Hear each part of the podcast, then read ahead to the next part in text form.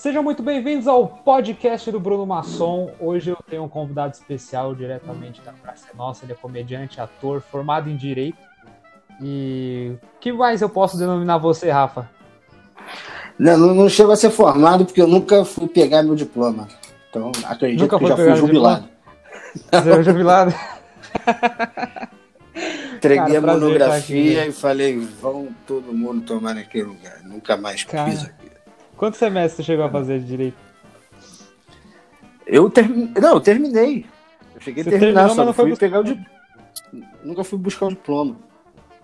Cara, mas já estava envolvido cheguei... já com, com, com, com, o lance do teatro, alguma coisa assim, para não. Cara, eu, eu, eu, sempre tive, na verdade, até antes de entrar na, na, na, faculdade. Eu comecei teatro muito cedo, comecei teatro com 12 anos de idade. Sim. É, é, do 11, 12 anos, sei lá, foi 97. Então, eu já, eu já, já sempre teatro, nunca, nunca abandonei o teatro. Mesmo na época de colégio, tava fazendo, continuava fazendo alguma coisa paralela, curso. Aí a partir, a partir do momento que eu saí do colégio, entrei na faculdade, eu comecei a trabalhar paralelamente também com, com o teatro. Então, e nunca abandonei. O teatro sempre esteve presente de alguma forma. Aí chegou um momento que eu falei assim, cara, uma coisa ou outra. E o teatro, tanto que no final da faculdade foi o início até da praça. Eu já estava no processo de, de, de, começar a fazer a Praça Nossa.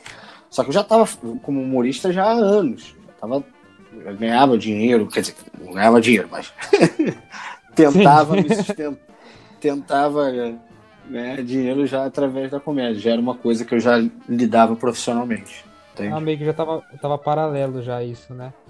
Já, Mas, já, sempre, sempre teve. Mas então por que direito, cara? Tipo, já tinha meio que uma convicção. Pois ali. é, eu acho, mas eu acho, eu acho uma questão de insegurança é, profissional, é, de mercado, porque por mais que eu fizesse teatro, eu nunca fui. Eu, eu, eu, sempre fui um artista meio independente, eu nunca fui da, de panela, de grupo, fazia tablado. É, entendeu? E, e, assim que, que, eu, que eu comecei a, a, a, me descobrir como ator de forma profissional, eu meio que já, já enveredei para comédia, já foi uma coisa que, que, que acabou indo direto para comédia. Então, o, o, o, o direito, na verdade, foi uma insegurança de, de ganhar dinheiro. Falei, cara, preciso de uma, uma profissão séria. Na época eu achava isso, aqui é uma, uma idiotice no, no, fim das contas. Porque tudo dá dinheiro. Muito ou pouco, óbvio. Qualquer profissão. Sim. É, a, a, questão é, é, o se dedicar e o quanto você gosta. E aí, quando eu me vi numa coisa assim, eu falei, cara, eu não me vejo trabalhando nisso aqui. Eu não vejo. É, é, não me vejo um adulto com família é, de segunda a sexta no escritório, meio a processos e tudo mais. Então eu falei, ah. Foi, e, mas foi um processo bem demorado, assim. Eu cheguei a estagiar como, como, como no escritório de advocacia, sabe? Eu, era uma, uma carta na mão. Eu falei, não, qualquer coisa eu tenho direito, começo a jogar currículo, estudar, papapá. Mas graças a Deus eu pulei fora ou não precisei dessa segunda via. Na... Porque, na verdade, muita gente precisa dessa segunda via no meio da comédia. Você, tra você trabalha comédia há quanto tempo? Eu tô na comédia há três anos. Há três anos. E você três já anos. Você, tá, você tá há três anos exclusivamente na comédia? Não, tipo, não, eu trabalho paralelamente, óbvio, eu tenho meu emprego, né? Então, Mas é isso, isso e, tem que sempre ser consciente. É, então. Eu não posso abrir mão e é, falar assim, quero viver de comédia e vai ser assim que as coisas funcionam, né? É, então, eu demorei, eu demorei muitos anos, eu demorei muitos anos até conseguir largar essas outras coisas, mas foi assim durante muitos anos. Não só com direito, tive, tive bar, trabalhei em, em, em prefeitura aqui em Niterói, né, na, fazendo negócio de passe livre para pessoas com deficiência, doença crônica. É, enfim, vira e mexe eu estava com alguma paralelamente com, com alguma coisa para poder continuar fazendo a comédia. porque não só comédia, né? A estabilidade artística, você ser artista no Brasil é uma estabilidade muito grande. Muito. No, no, no teatro sempre foi envolvido com humor, ou, ou, Rafa? Ou você já tinha. Ou, você entrava em outras vertentes também? Então, eu, eu, quando era, eu, eu, quando era moleque, gostava muito de escrever poesia. Eu tinha caderno de poesia. Eu gostava muito dessa, hum. dessa linha até dramática. Mas eu sempre tive um humor muito forte. É, é, até, até, nessa escrita dramática tinha uma, um que às vezes de, de, de, humor. E aí quando eu comecei de fato a fazer o teatro, até porque acho que a escrita, por incrível que pareça, ela vem antes do teatro. É, é, eu, eu, eu, eu, eu vi que, que eu tinha, eu tinha um, um, um, o meu próprio biotipo, a minha cara, eu, eu, acabava caindo no humor, eu gostava, uma coisa do deboche. Então, foi um processo meio que natural, não sei te explicar. Eu, eu, eu acho que o humor ele era tão forte dentro de mim que, que o meu lado palhaço ria de mim quando eu tentava ser sério no drama, qualquer coisa. Então eu sempre acabava caindo no, no humor, no deboche. É, e aí eu acho que foi um processo natural nesse sentido. Eu, Cara, eu, eu, também, eu, também, tive uma professora, na verdade, uma coisa que eu até falo um pouco. Tinha uma professora na, aqui no Rio, de teatro, na Casa de Cultura Laura Alvim, é, a Paloma Riani, que ela é uma das melhores coaches assim, infantis. E ela tinha uma peça, à época, com Pedro Cardoso. Eu lembro de assistir essa peça moleque que ela fazia que era Todo Mundo Tem Problemas Sexuais. Se eu não me engano, era com textos do, de, de, uma coluna do jornal Globo. E era uma comédia do caralho, era uma comédia muito foda. E no final o Pedro Cardoso aparecia de piroca. Hoje até o Rafael Portugal faz, um, faz um, uma série uma série com Fábio Porchat, né, vestido de piroca. A primeira vez que eu vi isso foi o Pedro Cardoso fazendo isso nos anos 90 e eu achei aquilo a coisa mais genial do mundo. Engraçado. E foi a primeira vez que eu vi um, um, ao vivo, foi a primeira vez que eu vi alguém fazer um texto solo de comédia é, é, é, no palco. Aquilo já para mim já foi foi uma coisa encantadora. Era um monólogo, né, na época. O, o espetáculo nem era. O espetáculo era, é, é, era quatro atores fazendo casais, cada, cada, cada cena e, e cenas de sketch, eram seis sketches. E no final da, do espetáculo ele aparecia vestido de piroca. Uma das coisas mais engraçadas que eu já assisti. Cara, o Pedro Cardoso ele é genial mesmo, né? Sim. Esse, sim, esse lance de se descobrir no humor tem um pouco de, de você mesmo ter essa autoanálise ou tinha algumas pessoas ao seu redor que falavam, pô, cara, você é engraçado, você tem talento para isso? Tem um pouco disso também, Rafa? Eu acho que sim. É porque eu acho que, que quando você é, gosta do teatro, eu acho que tudo, na verdade, pelo menos para mim, é, eu não sei como é que é o processo para outras pessoas, foi para outras pessoas nesse sentido. Muita gente começou é, pós o movimento de começar stand-up, eu, eu sou um pouco pré-histórico nesse sentido. Eu, eu para mim, eu, eu venho do humor antes do stand-up. Comecei, eu comecei a fazer humor antes de, de, de fazer stand-up, antes de ter essa, essa, essa explosão de stand-up no Brasil. Então, para mim foi, foi o teatro. O, o, o, teatro me fez, me fez descobrir. Apesar que, assim, quando eu era criança, eu, eu sempre fui muito fã dos Trapalhões. Fã, fã mesmo, assim, de assistir todos os filmes, é, ver, ver todo o programa, acompanhar. Eu era fã, fã mesmo. Então, quando você tem o seu. E como eu via eles como heróis, se o seu herói é um grupo cômico, acho que não tem como você não acabar sendo influenciado também nesse sentido, entende? Sim. Entra meio que no DNA, né?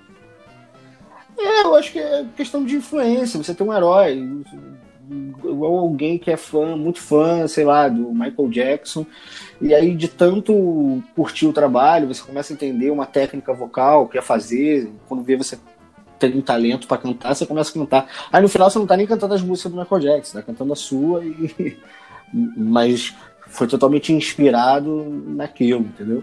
Então, para mim, os Trapalhões ele teve essa inspiração muito forte.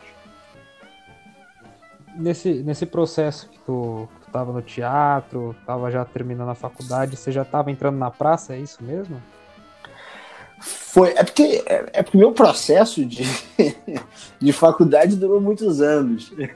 Eu digamos que eu, eu sou um cara que eu entrei na faculdade, é, o, o, cara que entrou comigo no final ele já era reitor. Entendeu? Porque eu, eu, tranque, eu trancava, ficava porra um ano sem fazer nada. Aí quando voltava, pegava só poucas matérias. Eu fiz a faculdade mais nas coxas possível, mais. Se você me perguntar qualquer coisa hoje sobre direito, eu não faço a menor ideia. Eu, eu, eu seria um pé. Até porque já faz já fazem muitos anos que eu saí da faculdade, muita coisa mudou também. É, mas eu, eu estudava para só para passar mesmo, mesmo. Então eu uhum. seria um péssimo profissional porque era uma coisa, era um assunto que eu não, não me interessava nem um pouco. que, o, o que é engraçado, né? O, o lance de você entrar na, na, na, praça também já te deu totalmente essa estabilidade, o Rafa, de você falar, pô, não, não preciso não, me preocupar mais com isso. Não, Ou mas ainda tinha o... Ah, sempre tem, até hoje eu tenho eu trabalho num programa que, que a figura principal tem 84 anos. É, não sei, a gente não sabe como é que vai, como é que vai ser é, é, se um dia não tiver mais o Carlos Alberto entre nós, se vai ter programa, se não vai. É, e, e, não tendo programa, como o mercado vai absorver a gente, se vai absorver. Então, a, a, a, vida artística ela é, ela é instável sempre. Só que a, ali foi um, um, incentivo de, bem, tem hora que eu é bunda de fora ou a calça de veludo, então vambora. De, de arriscar, entendeu? De, ah, é, é, uma, uma coisa eu aprendi na vida, a, a oportunidade é uma é igual uma mulher careca de franja. Se você deixar passar, se você não pegar pela frente, deixar passar, não pega mais. Entendeu? Entendi. É. Entendi. Então, o, a, a, ali foi uma questão de oportunidade. Sim. Passou, eu falei, ah, agora é o momento, vamos para vamos pra cima. Nessa, e aí, nesse processo já foi onde você conheceu o seu grupo do, do, dos malandros, o Jefinho, o Duca? Foi ali já na praça mesmo que vocês se conheceram? Não, a gente se conheceu em 2009. Eu, eu já fazia, eu já estava fazendo, comecei a fazer stand-up em 2007. E aí, em 2009 o Jefinho, conheci o Jefinho ele fazendo um open no show de um amigo, no, de um amigo nosso, Felipe Absalão. Ah, o Felipe Absalão, conheço. Isso. E aí o Jefinho estava fazendo um open, o Absalão estava em cartaz no Norte Shop, no Miguel Falabella, e a gente também estava, só no mesmo dia, só que em horário diferente. E o Jefinho mora, morava perto, mora perto aqui da, da de mim, do Miguel Nader, que na época fazia essa peça comigo. E a gente deu carona para ele voltar. E a gente estava voltando com, com um show pra, nesse estilo bar. Que eu comecei a fazer em 2007, fiquei tipo 2007 todo fazendo bar. Aí eu falei, pô, mas eu, eu, eu vinha do teatro, o Miguel Nader também é do teatro. Eu falei assim, ah, não, vamos voltar, vamos, vamos pro teatro, vamos pro teatro. Aí a gente montou tipo, um espetáculo de humor, foi pro teatro. Aí ficamos 2008 inteiro, no, 2008 e 2009 no teatro, praticamente. Aí, final de 2009, a gente falou, não, vamos voltar para fazer bar, fazer coisa mais... Foi que a gente foi voltando mais pro, pro, pro stand-up. E aí o Duca também, o Duca foi no nosso show, o Miguel perguntou se alguém sabia contar piada e tudo mais, o Duca ele levantou, subiu no palco e nunca mais saiu. Foi uma coisa bem, bem louca nesse sentido. E, então a gente começou a fazer show juntos. Eu, o Jefinho, o Duca fazendo show juntos. Aí em 2010 a gente participou do Quem Chega Lá no Faustão. Sim. É, só que individual. Um concorrendo contra o outro. E quem ganhou foi o Matheus Ceará, que hoje é nosso colega de programa. Lá na, na, na Praça Nossa. Sim. E aí, em 2010 a gente concorreu tudo mais. E aí em 2011 teve o Quem Chega Lá em grupo. E aí o Duca tava até lá no Projac fazendo não sei o que.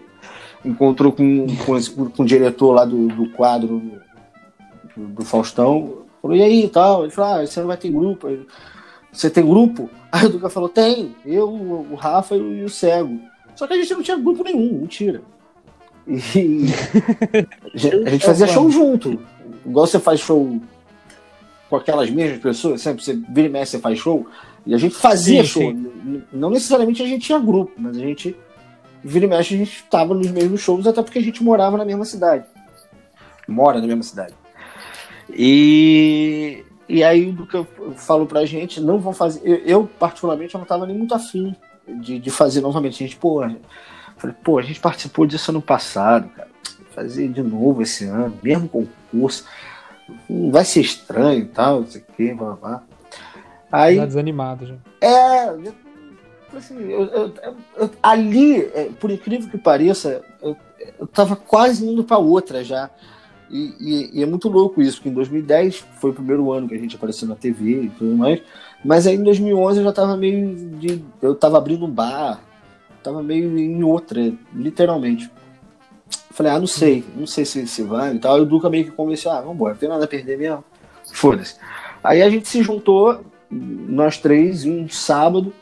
Eu, eu tinha um quadro que eu fazia, que a gente fazia meio um bandidão carioca nesse espetáculo, Comédia no Ventilador, junto com o Miguel. Falei, ah, vamos fazer essa coisa que já tem uma coisa mais nossa, que a gente consiga fazer mais próximo. Porque eles falaram pra gente que tinha que ser sketch, não podia ser uma coisa de, ah, vai os três e faz uma linha stand-up. Não, tem que ser sketch. Então a gente tinha que inventar um contexto. Então a gente inventou o contexto da, da sketch, do, do, do de três malandros carioca, suburbano, uma coisa meio bandidão, mas meio bandidão, meio trapalhão, meio pateta. E aí a gente escreveu o quadro num sábado, mandou para esse diretor do Faustão, o Henrique Matias, e tipo, domingo seguinte, ou dois domingos depois, agora não, não, não vou saber precisar, a gente já estava fazendo ao vivo no Faustão para o Brasil todo. E foi surpreendente, assim, a, a, o retorno imediato já foi muito forte. A gente viu que em grupo a força e, e, da parada e o, e, e o retorno foi numa potência muito maior do que individualmente. Isso foi muito louco pra gente. A gente não esperava mesmo. É, até porque, analisando hoje mais friamente, a gente conversa, quando a gente conversa sobre isso, é, eu vejo que foi uma irresponsabilidade artística muito grande, porque a gente nunca tinha feito isso em lugar nenhum. A gente nunca tinha testado. Uhum. Então a gente escreveu uma parada, foi meio que, ah, a gente não tem muito a perder mesmo, vambora. Se for bom, vai ser bom, se for uma merda, foda-se, a gente toca a nossa vida. Foi meio que um, um, um último tiro, sabe? A sensação que eu tenho sobre isso foi de ah, é tudo ou nada agora. E, e aí foi tudo. Por incrível que pareça, aí foi tudo. E aí foi, foi um puta sucesso, caramba. A gente, a gente não ganhou o concurso, mas ficou em segundo lugar. E, e só que ficou em segundo lugar, tendo uma aprovação do público muito boa, que pra gente já foi uma vitória que na final a gente perdeu mais por conta de votos dos jurados. O voto da plateia foi pra gente e o voto do público de casa também foi pra gente. Então isso pra, pra gente já. Assim, porra, então a gente. O importante é que o, a gente agradou quem a gente precisa, que é o público. Sim, é o público, né? Que é o importante, mais importante de todos. Então isso deu uma força muito bacana pra gente continuar insistindo na carreira. Aí em 2002 a gente ficou mais ou menos um ano batendo cabeça lá no Zorra é, a gente chegou a levar o nosso quadro lá, tal, foi aprovado, mas na hora de gravar o roteiro era uma merda, porque os roteiristas do Zorro conseguiam juntar 30 pessoas e cagar. Eles fazem, eles fazem força, né, cara? O não, hoje melhorou muito. Não, hoje tá lindo. Hoje tá lindo, mas, mas na época você. Oi, perdão. Eu não cheguei a assistir muito do, do, do Zorra Total novo, mas o antigo era muito ruim, cara. É, não. era, era, era, muito feito. É, era uma coisa eles que. Eles não tinha nem pé nem cabeça. Eles não, tinha, não ligavam muito pro feedback da galera, assim, de que falava que tava ruim. Né, ah, mas é porque seu Sherman era um cara, não sei onde, 80 e poucos anos, 90 anos. O Sherman faleceu esse ano, ano passado. É, o, cara, o cara vem de uma outra escola de TV. E, e, e, e, a gente tem que entender que tem gente que, que, que vai até um certo ponto que, que a geração muda e, e as pessoas não conseguem acompanhar. A gente vai ter um momento que a gente não vai conseguir acompanhar as novas gerações, uma nova linha de humor. A gente vai ser, cara, isso pra gente. Isso vai acontecer. Não acha que a gente vai ser antenado sempre, é, é, é, que a gente vai ser jovial sempre, que a gente vai estar sempre. Vai ter uma hora que vai passar, que a gente não vai conseguir acompanhar o ritmo da, da das mudanças. É Você acha que chega no limite, ô, Rafa? Você acha que tem um limite dessa, dessa atualização? Por, porque eu não sei, uma opinião. Não, minha... porque, porque então, é, uma, é uma coisa que caminha junto com a sociedade. Ah, entendi. Quem, quem, quem, eu imaginei porque bota... questão de construir público, sabe? Tipo, construir público, e se você constrói seu público, não importa se daqui a 50 anos você não tem um pouco disso também, de, do, do como, como, você assim? constrói. Desculpa. Tipo, você tem a sua carreira, certo? Tá estabilizada agora, tá, tá em alta, tá todo mundo vendo, tudo mais, acompanha seu trabalho, e com o tempo vai se atualizando o humor, certo? Só Sim. que isso, a galera vai te acompanhar se você já construiu um, algo sólido, você não acha? Do tipo, o pessoal fala, não, vou lá pra ver o cara, não importa se. Sim, mas você. É, quantos anos você tem? Eu tenho 20. Ah, você é muito novo. Por exemplo, o, o, o, o Tom Cavalcante. O Tom Cavalcante, na virada dos anos 90, ele era ah, o supra-sumo do humor no Brasil. Óbvio que o Tom Cavalcante tem o público dele ainda, óbvio que o Tom Cavalcante tem admiradores, mas você acha que o Tom Cavalcante é o humor mais atualizado do Brasil no momento? Você acha que Não, ele conseguiu se manter sim. atualizado? Não entendi. Aí, aí já entendi, entendi o ponto. Entendeu? Sim. Sendo sincero, você como eu não tô, como espectador de humor, você acha que ele se mantém atualizado? Não, não, aí já não, não, não cabe. Lógico, outras pessoas já ultrapassaram ele já. Entendeu? Já, é isso. Sim, eu concordo, é, é, concordo contigo. É, e, e, e, é um cara que, que, que ele faz projetos com, com isso, que ele mantém a tentativa de se, de se, atualizar, que eu acho super válido. Mas eu tô falando que eu acho que tem hora que vai além da nossa capacidade. Talvez tenha uma hora que, que vai além da capacidade dele, vai ter hora que vai além, vai, vai ser além da nossa capacidade, da nossa geração. É, formando novos públicos. O stand-up é um novo público para humor, por mais que ele já tivesse dentro do, do, público de humor, mas é um novo público de humor. Se nichou. A gente, a gente hoje, cada vez mais, se nicha as coisas, e o humor também. Sim. Né, por incrível que pareça. O que era bem mais forte aqui antigamente era o humor de personagem, né? Que ainda mas é, na é... real, né?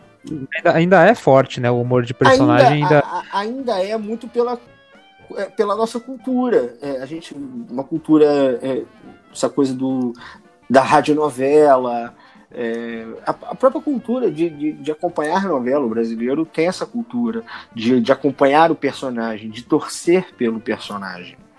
Tá entendendo? É, por que, que talvez esse, esse, esse novo Zorra não pegou a classe popular? Né? Que é onde o público da praça é, realmente se sobressai. Justamente por isso, porque o, o, o, o brasileiro está acostumado a torcer pelo personagem, a, a, a saber bordão. O, o, problema é que o Zorra, o, antigo, no caso, com, na, na, sua reta final com o Sherman, a piada estava em cima do bordão.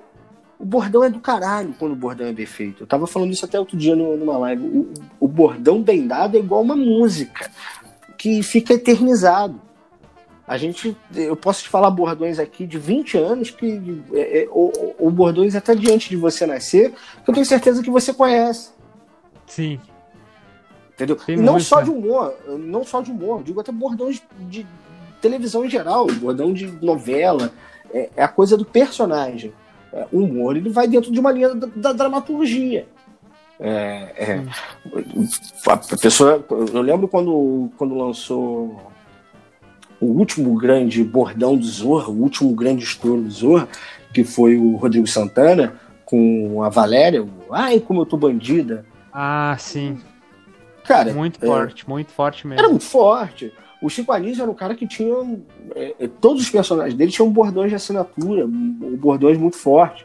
E, e olha que. E, e, você tá falando com um cara que faz personagem e não tem bordão. Porque eu acho que o bordão, ele. É, é, é eu acho que tem que ser um talento da pessoa fazer o bordão. Acho que é, é, é, é, ele, ele tem que ter uma musicalidade. A pior coisa que existe é alguém tentar forçar um bordão.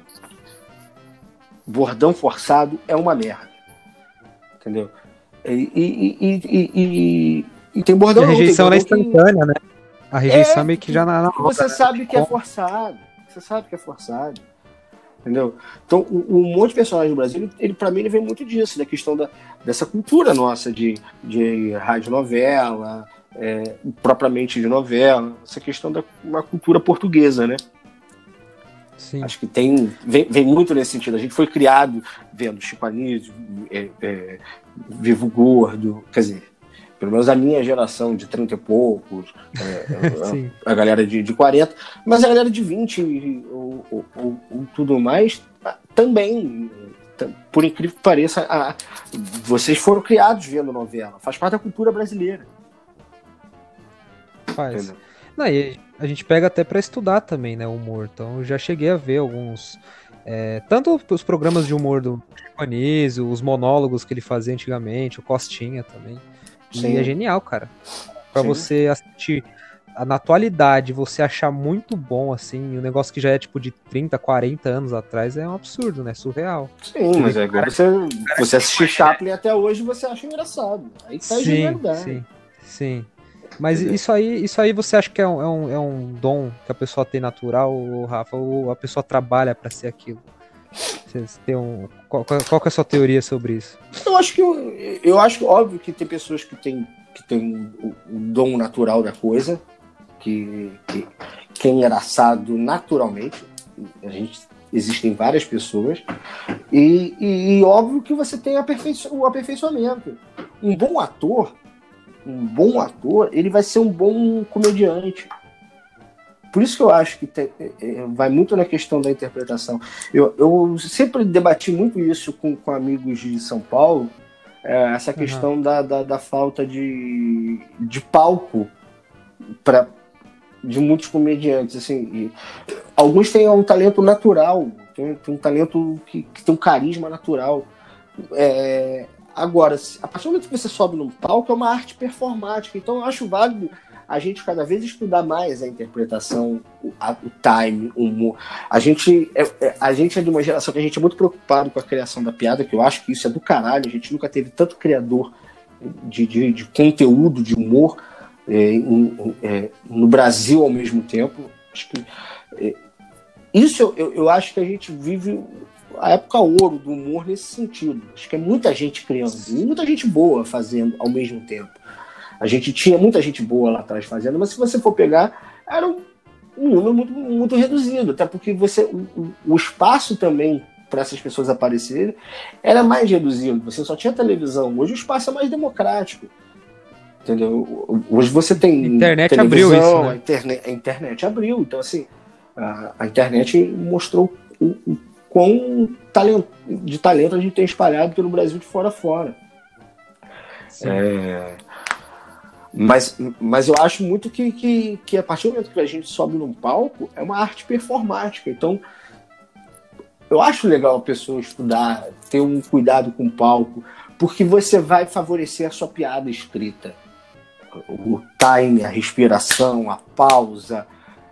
Isso tudo é interpretação. Então, quanto mais você tiver o domínio disso, melhor você vai desempenhar o seu, seu trabalho. É isso.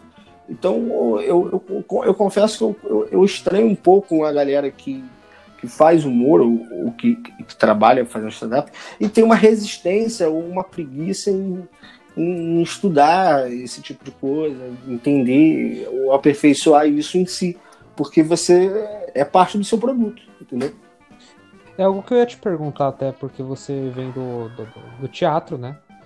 E quando você entrou na comédia stand-up, é, mesmo no início, assim, tu, tu, sentiu uma dificuldade menor em relação a, a fazer o, o lance do, do acting, de tatuando no palco, porque é uma dificuldade que, por exemplo, eu posso falar que eu, eu tive muita. Porque, pô, comecei com 17 anos, moleque de tudo, sem nenhuma formação, sem nenhum entendimento de teatro, nada. Eu fui na cara e na coragem e falei, pô, tem umas piadas aqui eu quero fazer, sabe? Fui na vontade.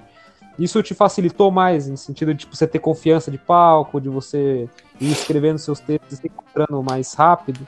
Ou não? O processo foi doloroso do mesmo jeito? Ah, eu acho que foi doloroso do mesmo jeito. É, é porque ainda mais, ainda mais para mim, assim, 2007 eu tinha 21 anos, 22 anos, sei lá.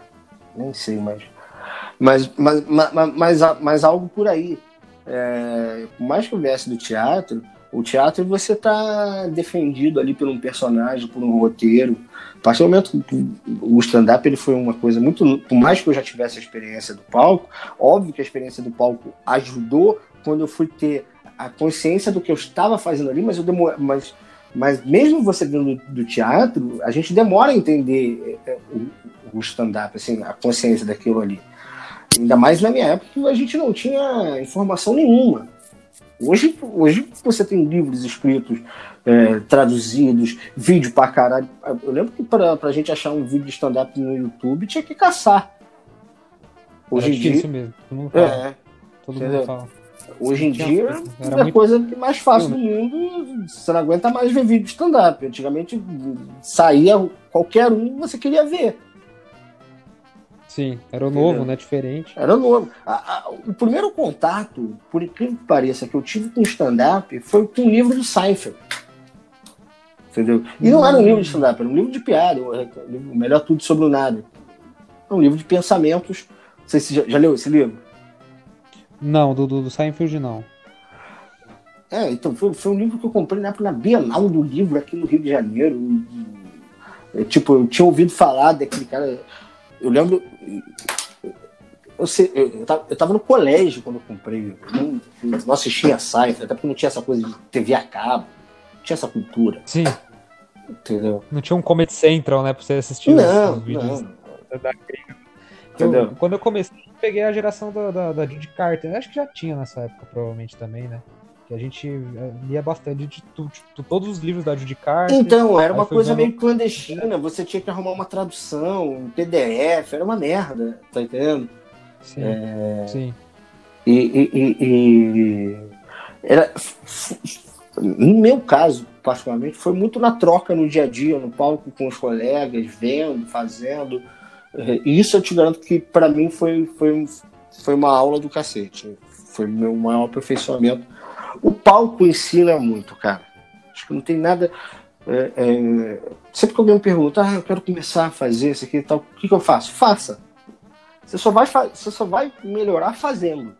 Você só vai aprender fazendo também. O stand-up é muito isso. Sim. Entendeu? Sim. E você só vai desenvolver fazendo também. É uma, é uma merda. A gente tá três meses agora sem fazer. Tenho certeza que quando a gente voltar vai estar todo mundo, caralho, porra, eu vou estar nervoso. Três meses já sem fazer. É óbvio que. Nossa, todo mundo volta desacostumado, né? É. Já volta meio, é igual, meio perdido. É, é, igual ritmo de bola, é igual jogar bola. Entendeu? Sim. Eu, eu, eu faço, para mim é a mesma coisa. Quanto mais, quanto mais eu faço, quanto mais ritmo de palco eu pego, mais confiança a gente vai criando também. Acho que e a confiança é um fator fundamental para subir no palco, eu acho porque a plateia é um, é um, é um animal que ela sente o cheiro da insegurança. E um comediante sente, né? é, opa, não existe não nada pior no palco que um comediante inseguro. Que a plateia Nossa, engole ele de uma forma terrível. Todas as vezes que eu me fudi é porque eu estava inseguro de alguma forma. Entendeu? Porque todo mundo já se fudeu. Sim isso aí é todo, fato, mundo já, todo mundo. Isso é fato isso é fato. Todo mundo já se fudeu, todo mundo já deu, já, já fechou água, já deu água em show. E, e, e, e, às vezes com o mesmo texto que você faz sempre, mas você não tá num dia legal, você tá inseguro, alguma coisa. alguém que, que fez uma cara feia para você te fudeu ali. Isso acontece, cara. Entendeu? É, agora, agora você pessoal, tem que. Né? É, agora aí tá a questão, é um trabalho que a gente tá, tem que estar tá sempre psicologicamente se preparando para ele de subir Sim. e fazer o nosso melhor. Entendeu? É, é, você tem que ter um preparo psicológico para esse trabalho. É, é difícil. Não, é, é, eu, eu, eu, eu, eu acho muito engraçado as pessoas que, que acham que o nosso trabalho é muito fácil. Ah, você sobe ali no palco, conta um pouquinho de, de piada, faz todo mundo rir. Mas, cara, é um trabalho muito difícil. Eu, eu, eu, acho... eu já vi de, de é, não, porque eu já, o que eu já vi de gente querendo subir em palco, tipo, em galera de bar, bêbado, pega o microfone, vai lá e causa, cara. Mas é a mesma coisa do videokê, é, aquele, é aquele cara que... Você respeita a arte eu, pra caramba. É, É a mesma coisa do videokê, o cara que acha que canta e, porra, no final só ele tá se divertindo, tá todo mundo fazendo cara de putz, que merda. é isso. Acabasse, né? É. é isso mesmo. Entendeu? E, e, infelizmente ainda isso acontece com um comediante profissional. Você olha assim, ai meu Deus, sai daí, por favor, o que você tá fazendo com você? Concordo também. Tem. Ô, Rafa, Às vezes é triste. Você chegou a sofrer algum tipo de, de, de preconceito da galera da, do stand-up, assim, por você ser do teatro? Que eu vejo que. É, hoje bem menos, mas eu já vi que teve uma época que tinha uma rixa, assim, do tipo, ah, o cara é do teatro, a galera do teatro não gosta muito da galera do stand-up, não, honestamente não. Honestamente não, porque. Até porque eu acho que como eu, eu, eu, eu tava muito no início do processo, por mais que eu não tivesse no meio do bolo da galera de São Paulo, aqui no Rio, no caso, Comédia em Pé, mas eu estava no processo, eu estava ali no início. Então, eu, tive que desbravar, de, de, desbravar junto, sabe? Tava forma. todo mundo puxando o. É, era uma coisa nova para todo mundo. Alguns desenvolvem mais rápido, outros desenvolveram muito mais rápido, outros. Isso aí em qualquer profissão. É, entendeu? Você tem moleques que começaram anteontem que já são fenômenos. Não é que você está 10 anos, 20 anos que. que o tempo não significa. Né? Nada. Não significa. Quer dizer, não significa, de, depende, né? Depende de como você usa o tempo, né? É Se você usa ele a seu favor. Que... É, porque eu, eu, entendo aquele, aquele papo, eu sempre converso com, com, com a galera mais antiga da comédia, meio que assim. É sempre o mesmo papo, Rafa. Ah, você não tem que ligar com o tempo, cada um tem seu tempo, cada um tem... Mas isso eu, eu vejo, pelo menos para mim, eu aplico para mim, que isso é um pensamento muito preguiçoso. Eu, me, eu acho que eu ficaria muito acomodado, sabe? Então, é, mas você. Mas, mas, é, mas, mas é um. Mas o, você tempo tem... vai, o tempo vai terminar, eu fico meio tipo, cara, então daqui 30 anos eu vou, vou ficar bem na comédia, então eu vou indo aqui de qualquer jeito, sabe? Eu acho é, que eu, posso... eu, tô, eu tô entendendo o seu ponto de vista, mas você tem que ter um equilíbrio. Senão você cria uma frustração muito grande. E o que eu mais vejo é gente frustrada nesse meio da comédia por conta disso. Muito, muito de porra, já era pra eu estar tá assim, já era pra eu estar tá assado, pô, fulano começou comigo, pô, fulano é, era. É o que você mais vê, cara. Eu tô mentindo? É porque as pessoas não assumem, mas é porque a gente mais ouve. Não, não, é verdade, é verdade. Em, em, Muito egocentrismo. Em bastidores de comédia, em, em, em papos off, é o que você mais ouve. Então, assim, você, tem muita gente frustrada por conta disso de. Mas isso aí também, também que é a motivação do, do, do, sucesso e do dinheiro, porque na real, eu aplico isso para mim, por exemplo, de querer. Na, eu sou muito simplista nesse ponto, Rafa. É meio que assim, eu quero ser melhor, mas em questão de, tipo, de ter material, sabe? De eu, tipo, começar a ser melhor que ontem. Eu não penso, eu não fico muito focado nesse lance de eu quero já viver disso, eu quero ganhar dinheiro com isso. É meio que sempre, cara, eu queria ter mais material, eu queria estar, tá, tipo, fazendo uns, uns 10 minutos bom pra caramba, eu queria ter, tipo, meia hora. E aí, sabe, quando você vai almejando esse tipo de. Esse é meu tipo de objetivo. Não eu quero receber cachê todo show que eu vou fazer, porque eu sei que isso é meio que só consequência mesmo do seu trabalho, né? Acho que é inventário. É, não, sim, sem dúvida. Acho que esse é meio que o pensamento. Agora, eu vejo muita gente frustrada, principalmente quando uma galera que começou até depois de mim, tem um ano, seis meses de comédia e quer ganhar cachê. E eu fico meio é, animado, porque você fala, é, não passou por nada ainda. Eu me incluo nisso, eu não passei por nada ainda para poder falar, cara, eu já mereço ganhar, tá, tá ganhando isso, entendeu? É, acho que é meio que essa, essa acho, que, acho que são, dois, são, são duas questões. Acho que, primeiro ponto, cada pessoa tem um processo diferente. Fato. É, é, é de o ser humano é assim. Cada pessoa tem um processo diferente de, de, de, de aprendizado. Estou falando nessa questão, essa, essa interiorização. Não estou nem falando da questão do, do tempo, não. De, falando de como, de como absorve isso ou qualquer coisa é, é, nesse, nesse sentido. E, e segundo que ó, eu vejo sim que, que mas isso não só na comédia, acho que em muitas profissões, em muitos lugares, as pessoas é, são muito imediatistas, as pessoas querem os resultados antes dos processos. Sim. É, é, a, a, não ser que você seja um gênio e reconhecidamente que você consiga queimar etapas. Também acontece. Ser o cara fora da curva, né? Normal, em qualquer área. Acontece Também isso, né? acontece. Mas acho que, Entendeu? mas acho que a- a- o, o- não é 100% da, da, dos casos, né? Tipo, é muito raro, são exceções mesmo. Sim. Acho que não, não É, é, cai isso. Mas, Conta muito. mas a, a- a exceção é uma coisa que, por exemplo, eu, eu, eu, eu hoje, dentro de um cenário de 100 comediantes, eu sou exceção. Porque eu vivo da comédia. Você vive da comédia. Você tá- É, entendi. Você tá entendendo? É, é, é muito, é, muito, Já peguei o ponto. é muito complicado. Muita gente não vive ainda da comédia, por exemplo. Porque não dá, porque é- é- é- é- é- tem, que ter, tem que ter um, um- um- uma. Quando eu digo vivo da comédia, eu vivo de roteiro, tudo, mas assim, totalmente focado na profissão ser é, na comédia. Mas eu também sou exceção dentro, dentro de um cenário de 100 comediantes. Uma galera ainda não vive, uma galera ainda tem uma dificuldade muito grande. Uma galera vive de show. Isso- é, e faz parte, né? Sim, sim. E, e se a gente parar pra ver, se a gente parar pra ver no, no- na questão de, de stand-up mesmo, não tem como você viver só de cachê de bar. De, É de- difícil, de- mas aí é questão do artista, o artista brasileiro. Isso é um problema do artista Você tem que brasileiro em geral. Eu vejo, eu vejo, por exemplo, eu tenho, eu tenho um objetivo meio que marcado, assim, eu quero trabalhar com roteiro, entendeu? Tipo, eu quero começar a trampar de roteiro, paralelamente com stand-up Mas e é humor. conciliar os dois, entendeu? Mas você tá Vai entendendo? começar a trampar, é, é trabalhar, é, isso, mas assim, tá, tá envolvido. Tá envolvido. No momento é que eu estiver trabalhando é com isso. tá ótimo, entendeu? Falar, pô, eu já tô trampando com o que eu quero, mais ou menos, tá meio que já encaminhado, né?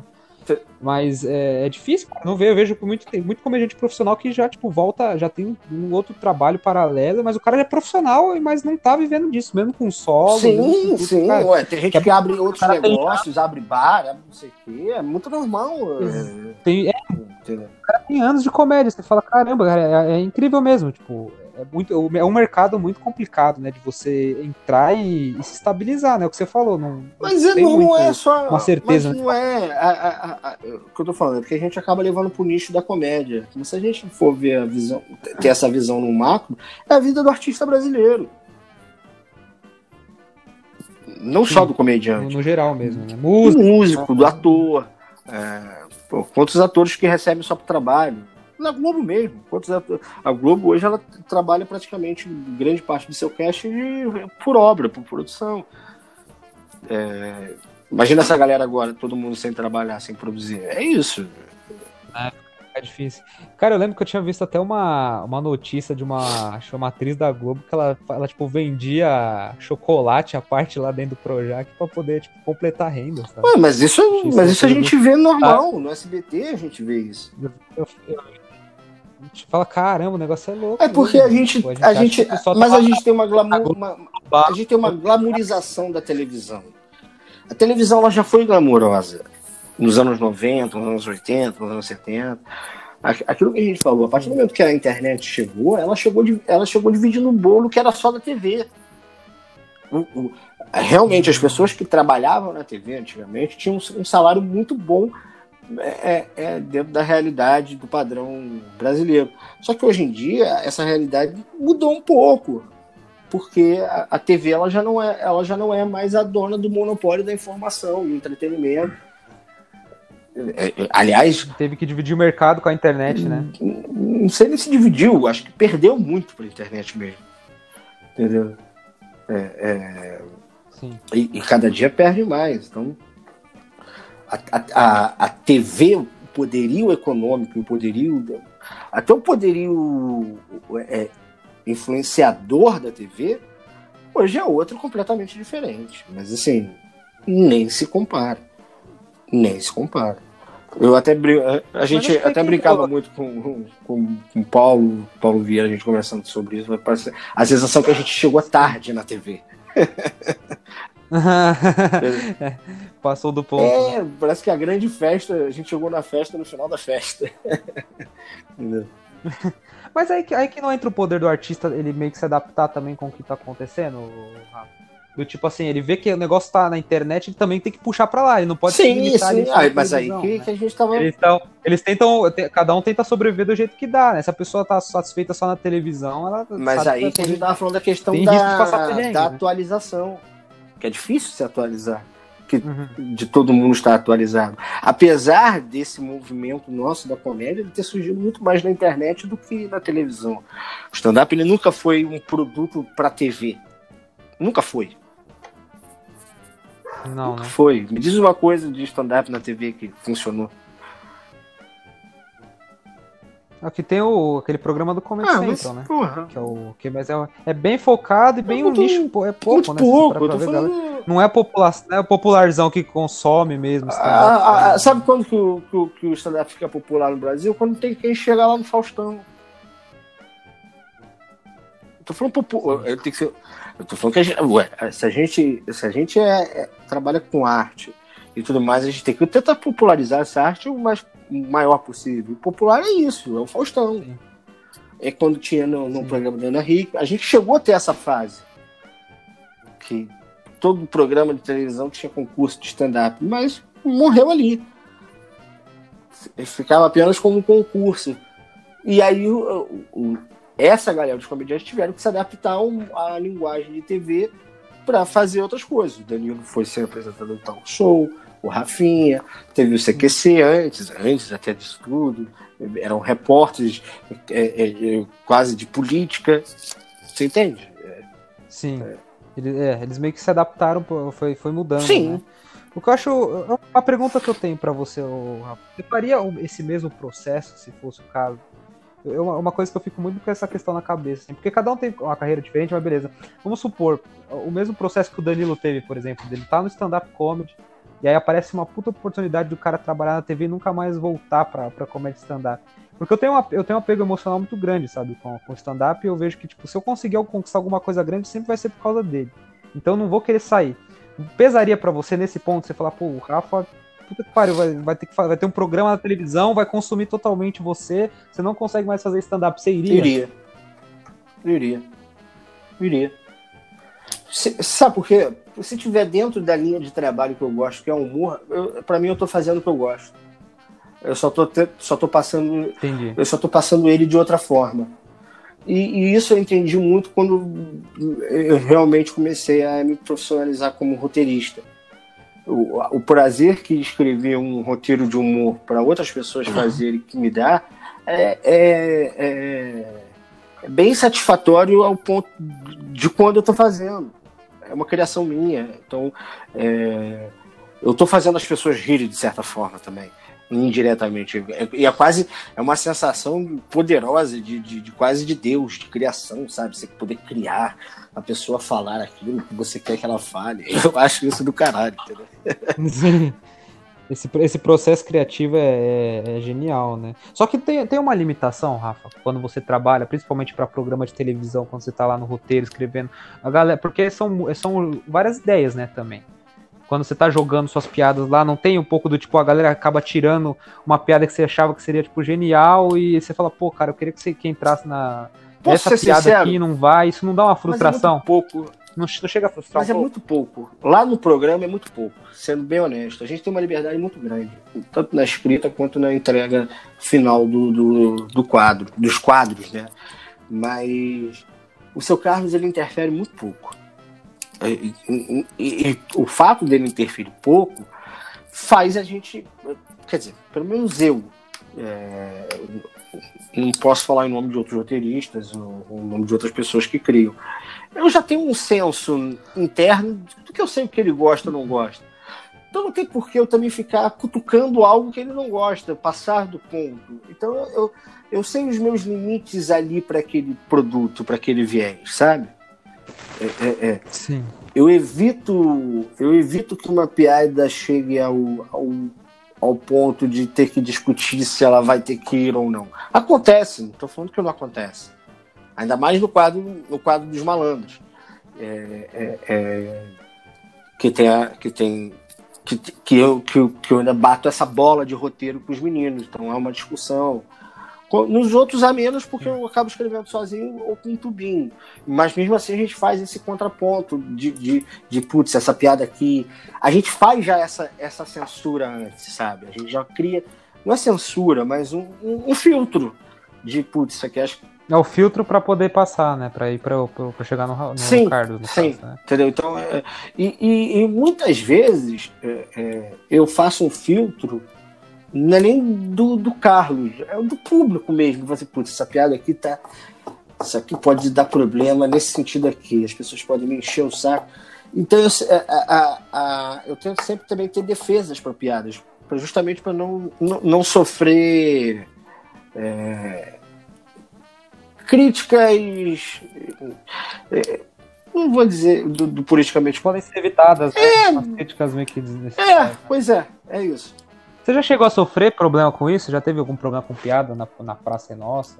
Ou não, não? De tá, forma forte. Já teve algum tipo não, de, de forma forte, forte não. Uma, uma reclamaçãozinha ou outra, sem, já, mas nada muito que tenha que depois pedir desculpa, fazer qualquer retratação, ou nada. É, chega a caso de processo, não, não, nada não, disso, né? Não, nunca foi. Nunca fui processado por uma piada. Nunca fui. E tenho o maior orgulho disso, na verdade. Eu não sei que, como é que. Quanto que as pessoas se orgulham de ser processadas. Eu acho uma merda ser não processado. É uma, uma bosta, uma dor de cabeça, galera. Sofre que cara. Pois é. Eu, te, eu teve o caso recente de um amigo meu que ele, teve, que ele sofreu, né, agora. Né? O Abner Henrique com o Di Lopes. Sim. Que eles fizeram as piadas lá de livro. E aí ele, putz, conversando com, com ele assim, todo dia era uma ameaça diferente, os caras descobrindo o celular dele. É, pois é, não, e ainda mais nesse momento que a gente, a, vida tá um a gente tá vivendo. Sua vida tá um E ele começou ao mesmo tempo que eu, assim, a gente começou junto, tipo, novão, cara, de tudo. Você fala, pô, é um baque pra gente, né, que tá começando, imagina. Eu falei, cara, acho que o cara é doido, me mataria começar. Pois é, mas... É, início de carreira já, já sofre esse tipo de... Mas aí, mas aí a gente que é comediante, a partir do momento que a gente se expõe, a gente tem que estar preparado pra tudo, cara. Tem que estar tá preparado. Sim, e aí, sim. por isso. E aí que tá a questão: você está preparado? Se você mesmo falou, putz, eu não sei. Então você não vai fazer esse tipo de piada, você tá entendendo? Você. Eu, eu não, não, eu não tô tá falando que a piada é, é certa ou errada, não. Longe de mim. Eu tô falando que é, é, é cada um sabe a pica que aguenta. Se você fala, bem, foda-se, vou matar no peito, vem, você vai, assume a pica e vai. Agora, se, se isso para você é um incômodo, você vai ter que ter um filtro maior sobre o que você é, é, quer falar ou não. Sim. É, quer ver um exemplo? Eu, faço isso nas minhas redes sociais, cara. Por exemplo, Twitter é uma rede que eu tenho lá 6 mil e poucas pessoas, 7 mil pessoas. Não é uma rede a minha mais bombada, mas é, é a rede que eu me sinto mais à vontade para falar o que eu penso sobre política, sobre qualquer, qualquer assunto.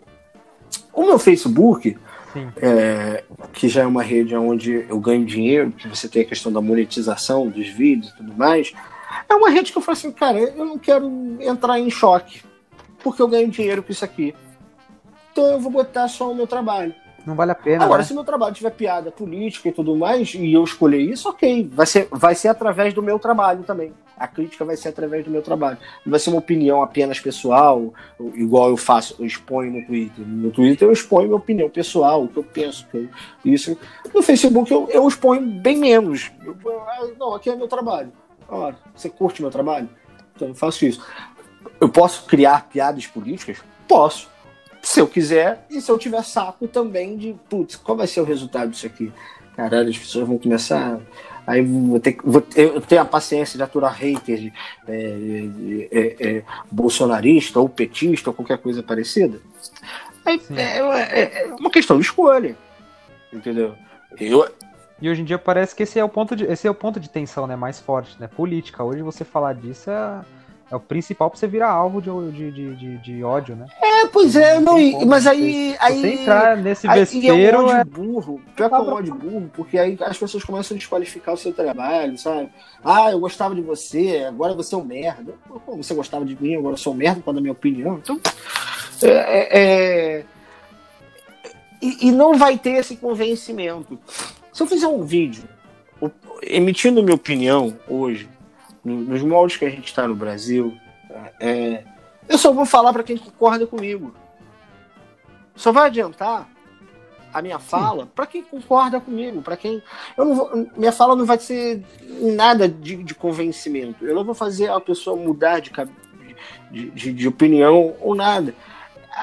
E aí, como não é o debate, é apenas é, uma galera falando para suas bolhas e, e, e, não há um debate entre um e outro sem ser por essa guerra cultural ideológica que, que a gente vê, vê no Brasil. Para mim, às vezes é, um, é, um, é uma discussão vazia se torna vazia. Sim.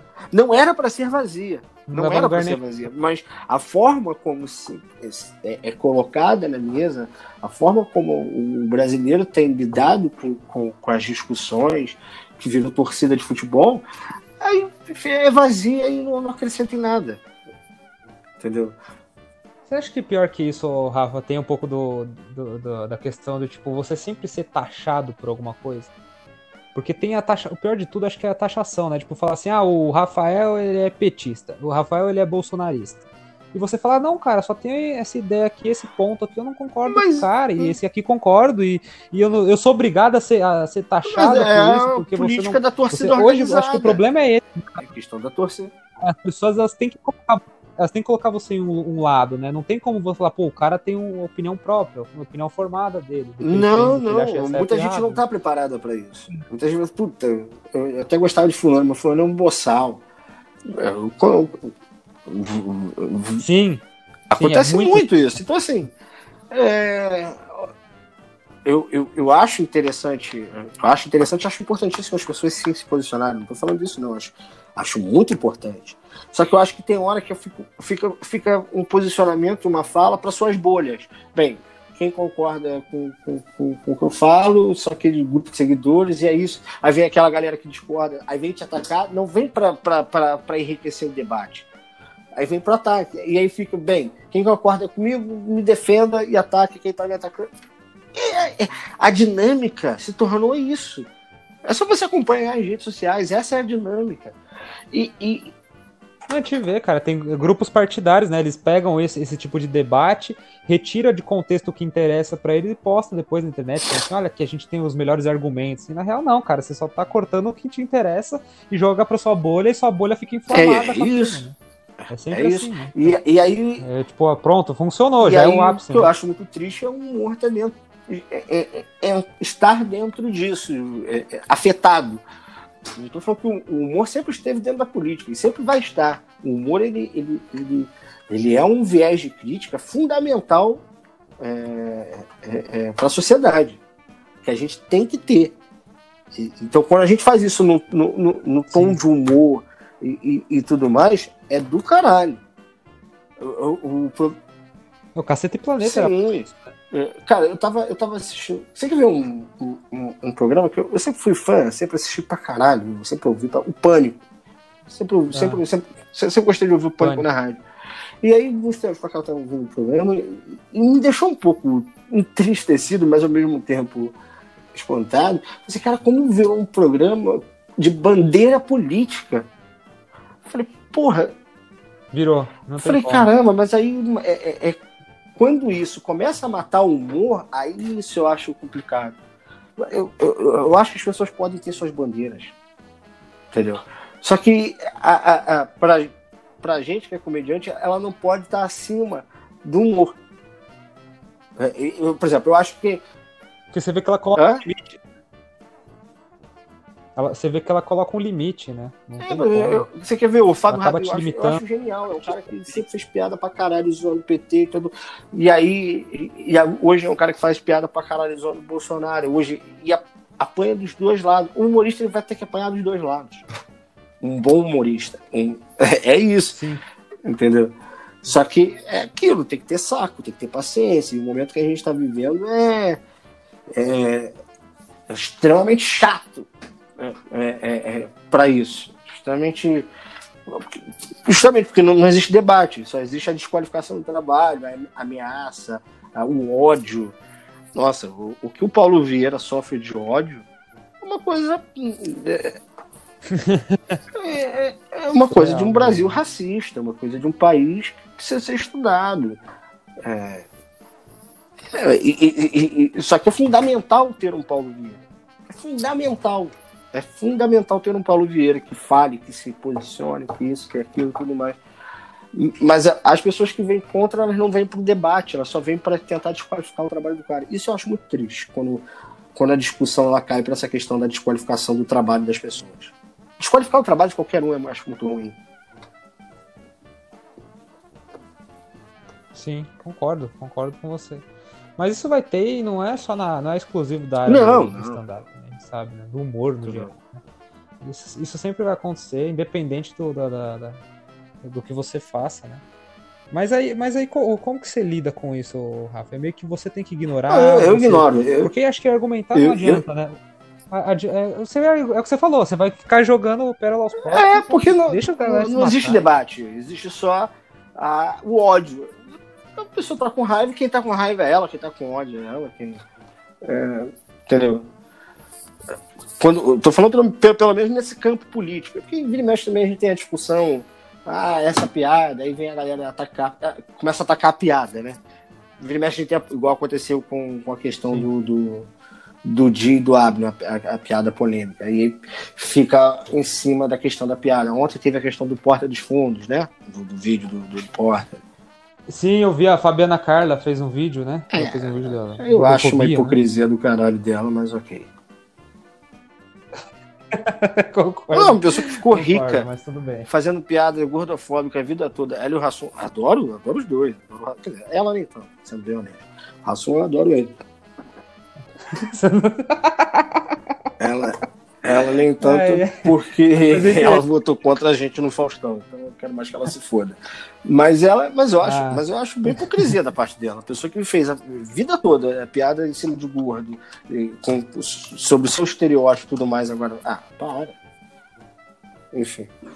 E agora luta, né? Por a, por a causa, pela causa maior. Eu, eu, eu, eu, eu acho que ela pode lutar pela causa, mas é, é, tem que saber fazer. E, e, e, a, gente, a gente, como colegas, a gente tem um cuidado muito eu, eu sei que pode parecer corporativismo, mas tem um cuidado muito grande com a crítica que a gente vai fazer com o colega, porque isso pode voltar contra a gente de uma forma pior. Porque é hipocrisia. Porque, entende? É, é, eu posso chegar assim, bem, eu não faria tal piada.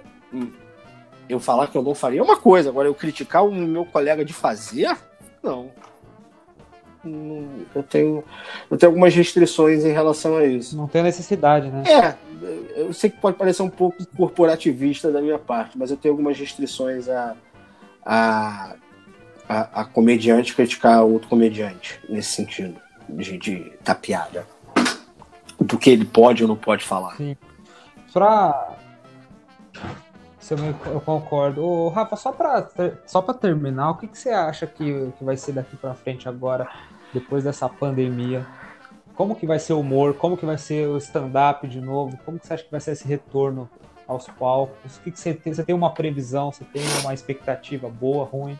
O que, que você acha, cara? Daqui para frente, cara, o que, que você imagina? Que eu, eu confesso que eu tenho muitas dúvidas ainda em relação a isso. Um, por, por uma questão simples de é, quando que isso realmente vai passar, de fato. É, a questão econômica, o país quebrou, as pessoas quebraram isso. É, a gente já vinha, a gente já vinha num processo complicado, uma crise há um tempo. E, e, na crise, quem sofre é entretenimento. A gente já estava sofrendo. Já, já, já existia uma dificuldade de você encher um bar ou encher um teatro. Ou eu estou falando besteira? Quando, antes da pandemia, estava todo mundo lotando Não. tudo. Não, verdade. Cara, já era, era dificílimo. Isso, isso que eu tava conversando tava conversando com a Ariana, cara, imagina pra gente que é tipo do, do, do cenário open mic, que já sofria pra poder colocar a gente no bar, assim. O pessoal mas que, tem, é só... tem show já grande vai mundo, sofrer. Eu acho que vai sofrer da mesma forma, porque já era difícil. Mesmo pra quem não era open. Sim. Já era difícil. Mesmo pra show profissionais, pessoas que já fizeram isso, aquilo, você botar a gente dentro de um bar, dentro de um teatro, é um trabalho árduo de produção, de, de, de grana, de gastar. E, e como fazer isso agora? Bem, você vai, você, alguém tem coragem de investir? Não. Alguém tem coragem de patrocinar alguma coisa agora? Não. As, as empresas estão cortando, estão mandando gente embora. Isso que Então, assim, o entretenimento é a última. E a gente vai ser a última coisa a voltar também. Ainda tem isso. Os donos do bar, eles vão, eles vão pensar bem, né? Cara, cara, não, não tem como. O primeiro objetivo não, aqui é o meu bar não falir. Né? É, é, é... De qualquer. Eu acho que assim. a, a, a, mas ao mesmo tempo. É, eu, eu acredito que a pandemia no Brasil ela, ela, é, ela é regionalizada. Então a gente vai ter picos em momentos diferentes no Brasil. É, eu, eu acho assim. Entendeu? Então, é bem capaz de Curitiba começar a ter show antes do que São Paulo e Rio.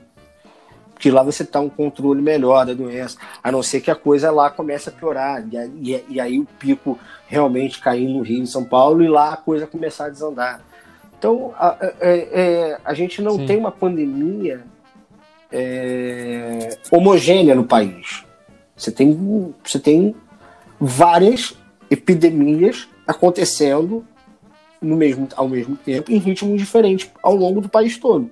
Então, talvez em São Paulo a coisa comece de uma forma, talvez no Rio de, de outra. Mas aí eu tô falando. São Paulo e Rio são os mais afetados, né? São os mais afetados nesse, nesse processo aí, né? Vai ser mais difícil a gente Ou não, mesmo. ou justamente por serem os mais afetados, talvez sejam que vão sair mais rápido. É, é, é tudo muito novo para todo mundo. É novo para o OMS. Imagina para a gente. Entendeu? Então, então agora, independentemente disso, de, do que, de quando vai liberar é, isso aquilo, eu acho que mesmo liberando, a gente vai ter uma dificuldade econômica, uma dificuldade é, de produção, de colocar a gente no, no, nos bares. Incrível. Coisa que a gente a está tá no ano da maior recessão da história. Então isso vai ter impacto. Óbvio que vai ter. Eu acho muito. Acho muito inocente a gente achar que ah, vai liberar e quando liberar a coisa vai voltar à normalidade.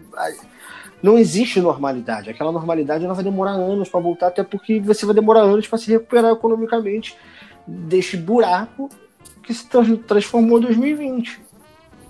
Na vida. Talvez, Talvez não retorne. Né? Talvez, Talvez nem volte. volte. Entendeu? É eu, tenho, eu tento ser otimista. Eu acho que uma hora vai, vai voltar, vai reaquecer. Agora, como vai ser esse processo? É muito relativo, ainda mais com tudo isso que está acontecendo no, no, governo, nesse desgoverno, é, nessa irresponsabilidade chamada Bolsonaro.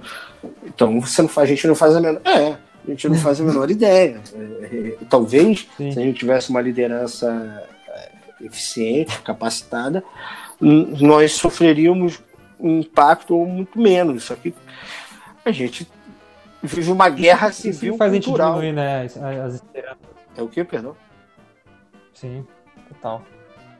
Isso faz a gente perder a esperança, né? Falar, pô, se o líder não consegue dar, dar conta do, do problema, cara, a gente, cara a gente tá eu, eu vou ser bem honesto pra você. Né? Assistir, assistir notícia desse governo me deprime tanto quanto ver é, é, é, notícia do coronavírus. Mas me deprime igual. Tipo, morreram não sei quantas mil pessoas hoje. Cara, puta que merda. O Bolsonaro falou isso. Puta, é, é, vem a, vem a depressão junto. A, a, a, cada é vez triste, que, ela, é triste, ele é abre a boca, parece que ele matou 100 brasileiros. Então. eu, é! Me matou. certo modo matou mesmo. Você fala, cara, é triste. Você vê que tá morrendo e fala, tipo, o que, que eu posso fazer, cara? O que você pode? Pois é, né, Bolsonaro? O que você pode fazer, cara? Não, eu, e aí, eu não tenho solução. A, e aí você começa a, a, criar a questão do. A solução ela tem que ser individual. Tipo, aqui no Rio você fala em voltar a abrir comércio, é, não sei o que. Tá, tá. Bicho, você me pergunta, você vai sair? Eu não, nem fudendo. vou ficar um tempo ainda esperando nem ver qual vai ser o resultado disso. Isso, realmente, aí se, se, liberou a coisa, pô, Você não, viu que tá tem... mais tranquilo realmente, tal, tal. Agora, como é que a gente vai saber se tá tranquilo se não dá para acreditar em, número, em, número, em, dados, não dá para acreditar em números, não dá para acreditar. É, é, é... E eu não estou falando só da questão do Ministério da Saúde, dessa questão da, da ocultação desses números, não. Estou falando da questão regional mesmo, estou falando por prefeitura. É, os números das prefeituras e do próprio governo do Estado também não são confiáveis eu acredito que há uma, uma subnotificação enorme. Agora mesmo, antes da gente começar o, nossa, nossa conversa, estava passando no Jornal, no Jornal Nacional justamente isso. A questão da subnotificação, o número de pessoas que morreram com sintomas respiratórios graves, é, é, é, é que, não, que botaram como isso ao invés de Covid. É um número absurdo. Então, é a, a, a não, os números podem ser o dobro, né, cara? O dobro. Pois é, então a, a, a, insegurança. E aí, e aí quando eu, e aí eu falo por mim, se eu não trabalhasse com comédia, se eu apenas fosse um espectador, um, um, como público, se você me pergunta, você iria num show de comédia daqui a um mês? Não, não iria. Não iria no cinema, não iria em lugar nenhum. Não. Você iria esse ano? Porra, não sei. Talvez não. Talvez eu não iria em lugar nenhum esse ano mais. Tem até uma pesquisa que fizeram, né, em relação a pedidos de delivery, né? A galera foi entrevistada assim, perguntaram se eles retornariam para os restaurantes e tudo mais. A galera falou que não, porque é conveniente pedir mesmo em casa. Mas tu vai se arriscar? Boa, né? Ué, tá acostumado já com vai isso. Sair pro restaurante para poder. Cara, você não precisa disso. Pede em casa. Ah, em casa continua, morro de saudade de sentar num bar, num restaurante tal, mas dentro de uma normalidade. Agora, a gente não tá hoje numa normalidade. Eu não vou conseguir estar num restaurante ou num bar preocupado com o que eu tô tocando ou quem tá perto de mim. Porra, Aí não, prefiro ficar em casa, pô. Exatamente. Diga. Bom, acho que já deu o tempo certinho aqui, Rafa. Acho que já, já fluiu. Cara, muito obrigado Tamo pela junto. entrevista. Acho que falou muito bem. Se quiser, pode, pode passar seus, seu, suas redes sociais. Twitter, Twitter, arroba. Meu público, meu cinco. Twitter, arroba o Rafael Carvalho é, Instagram, arroba. Não, é, Twitter é isso? É, não, mas acho que Mané Marreco você me acha lá no Twitter. Acho que você me acha. Não, é Mané Marreco. Twitter é arroba Mané Marreco. E Instagram que é arroba o Rafael Carvalho. E no Facebook, Mané Marreco também. Tudo Mané Marreco. Procure Mané Marreco. No YouTube também, Mané Marreco. Procure Mané Marreco, vocês me acham. No Instagram. TikTok, TikTok também, também né? Mané Marreco. No Instagram também você me acha com Mané Marreco. Procurar Mané Marreco você vai achar tudo Mané Marreco. Muito obrigado. Espero que você tenha curtido Fechou. a entrevista. Top. Muito legal, cara. Muito obrigado. E você também que está ouvindo esse podcast, semana que vem vai sair um episódio novo. Então, por favor, acompanhando. Compartilhe esse aqui, compartilhe os próximos também que vão vir. E é isso. Muito obrigado. Valeu. Até a próxima.